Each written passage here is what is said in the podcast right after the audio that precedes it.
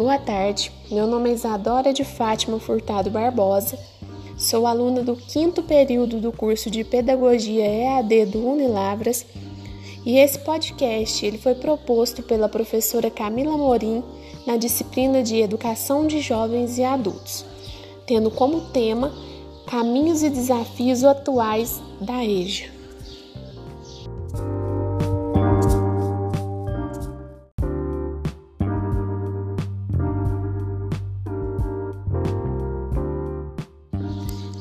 Entrevistada hoje é a professora Regina, que atualmente leciona na educação de jovens e adultos. Regina, você pode falar um pouco sobre a sua experiência?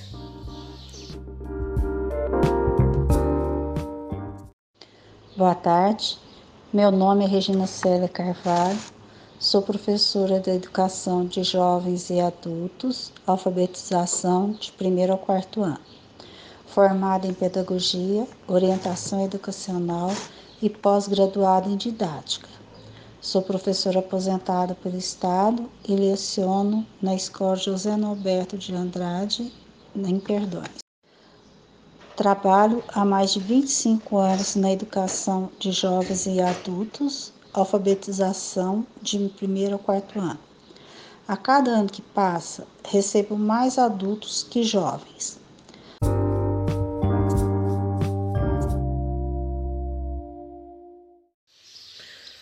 Regina, a partir da sua prática pedagógica na educação de jovens e adultos, quais suas maiores dificuldades em ministrar aulas nessas turmas?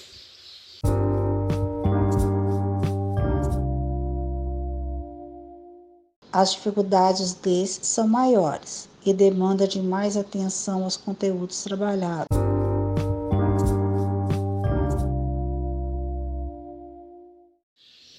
Diante da sua realidade, você recebe alunos com muitas dificuldades de alfabetização, por exemplo, em escrita, leitura, cálculos. Os alunos, eles carregam uma bagagem de conhecimento nessas áreas ou em alguns casos tem que se iniciar o processo de alfabetização do zero?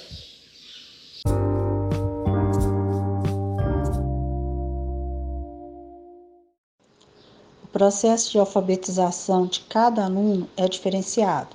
Numa mesma série, encontra-se aqueles que iniciam antes do zero, como, como movimentos motores das mãos, para depois poder pegar no lápis e só depois mesmo vir a escrita. Este ano tem uma senhora que sofreu AVC.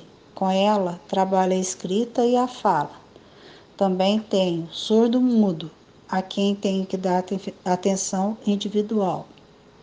Alguns alunos trazem uma certa bagagem, mesmo assim, trabalho conteúdos bem próximos da realidade deles.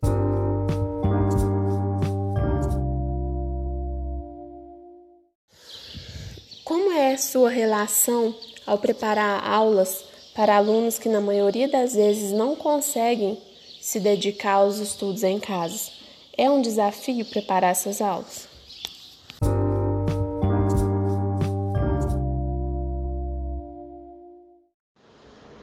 Aqui trabalho de primeiro ao quarto ano. As aulas são preparadas para atendê-los em sala. A maioria não disponibiliza de tempo para fazer atividades em casa. E com a pandemia, Agora envio atividades pelo WhatsApp com áudios explicativos e também xerox, que eles preferem devido ao tamanho da letra e ficar mais fáceis visualizar e fazer a atividade.